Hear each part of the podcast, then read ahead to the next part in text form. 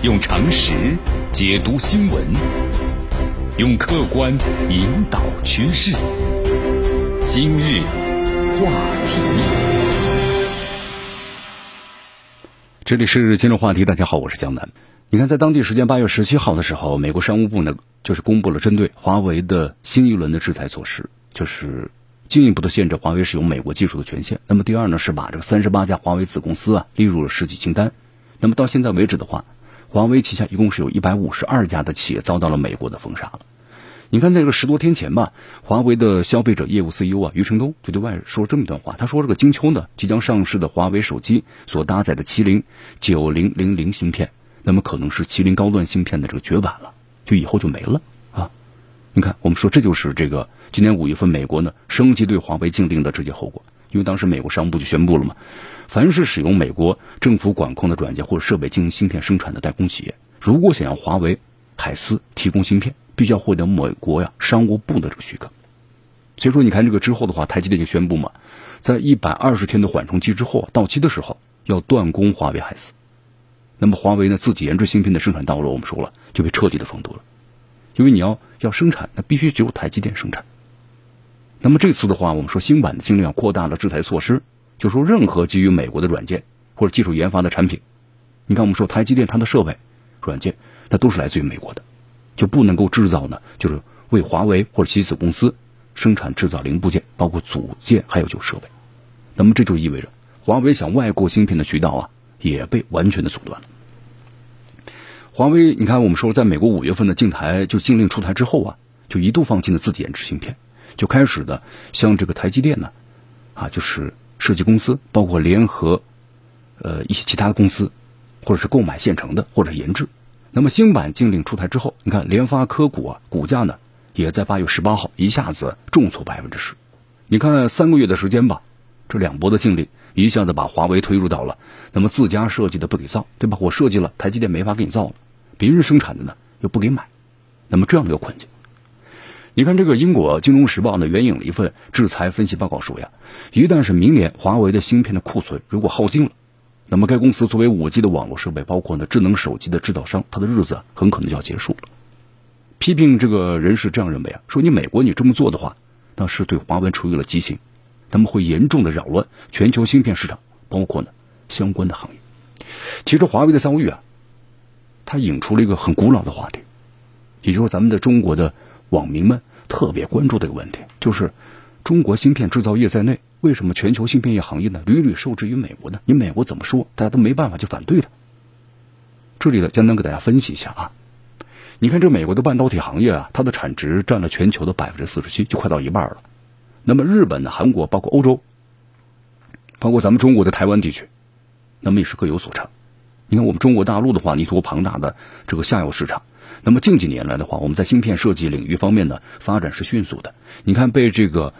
美国盯上的华为海思，那么就是一个例证，是吧？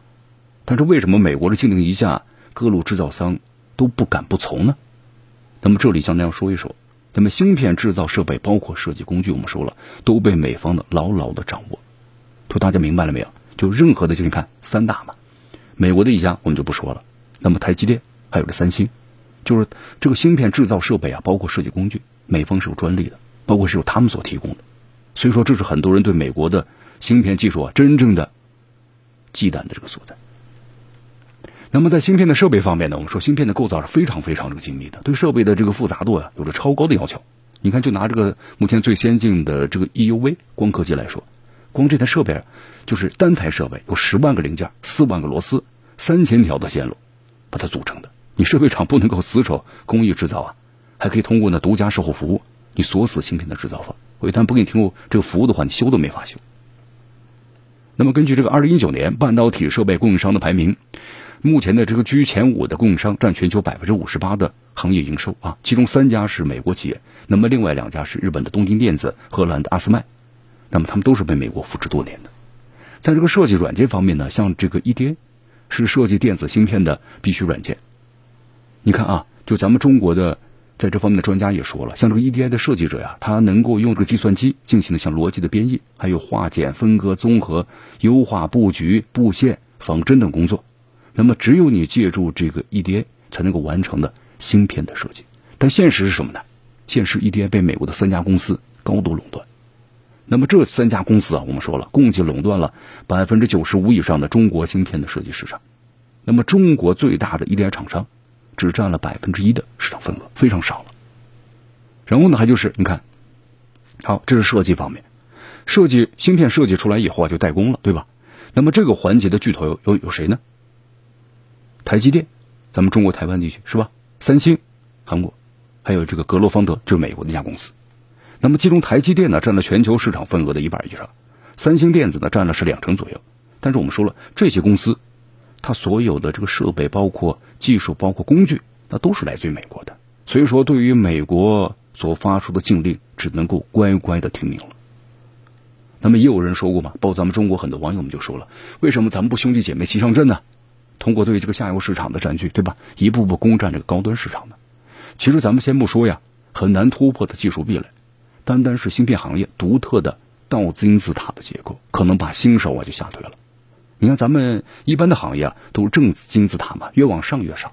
但是芯片行业却与之相反，在芯片的市场中，销量最高的往往是技术最先进的高端设备，因为这个产品啊单价很高，利润很高，出货量又大，是不是？性价比非常高的。那么新入场者呀，他生产的都是低端的产品，很难冲破寡头的垄断的。就咱们简说简单点，直白一些。造芯是个技术活，但目前多数的核心技术确实不在咱们中国人的手上啊，就这么一个问题。好，能不能突围呢？咱们来再来分析一下吧。咱们中国的芯片呢，我们说之前的话都是大多依赖于进口的。你看一九年咱们中国的芯片进口是三千亿美元，那么出口呢是一千亿美元，巨大一个贸易逆差是吧？跟其他的咱们中低端的制造业是完全不一样的。所以说这是咱们中国的芯片的一个困境啊。咱们中国芯片呢受制于人。那么最大的原因就是咱们的工业基础，你看精密制造、精细化工、精密材料等方面，那么确实是落后。咱们中国芯片技术落后呢，起步晚是个重要历史原因。那么还有主导理念的偏差，是吧？创新推进不够。你看我去购买这个现成的芯片，钱花的还少。如果要自己去研制的话，投入很多，还不一定研制的很好。所以说，关键核心技术的发展，咱们中国要是自己去走这条路的话，那冷板凳至少要做十年，有这个思想的准备。但是我们说了，咱们中国一定要发展的，这是肯定要发展的，对不对？你看，咱们中国之前呢，造不如买，买不如租，现在发现一次次惨痛的教训呐。核心技术你买买不来的，更不能靠化缘来。所以说，对一个大国来说呀，咱们只能够把核心技术牢牢的掌握在自己手中，你才能够掌握呢竞争包括发展的主动权。芯片领域是这样吧，对不对？其他任何领域都是这样。所以说。颇具意味的是啊，你看美国现在呢设下了一张张禁令，对不对？华为近日已启动了一项新的计划，名字就叫做“南泥湾计划”。用常识解读新闻，用客观引导趋势。今日话。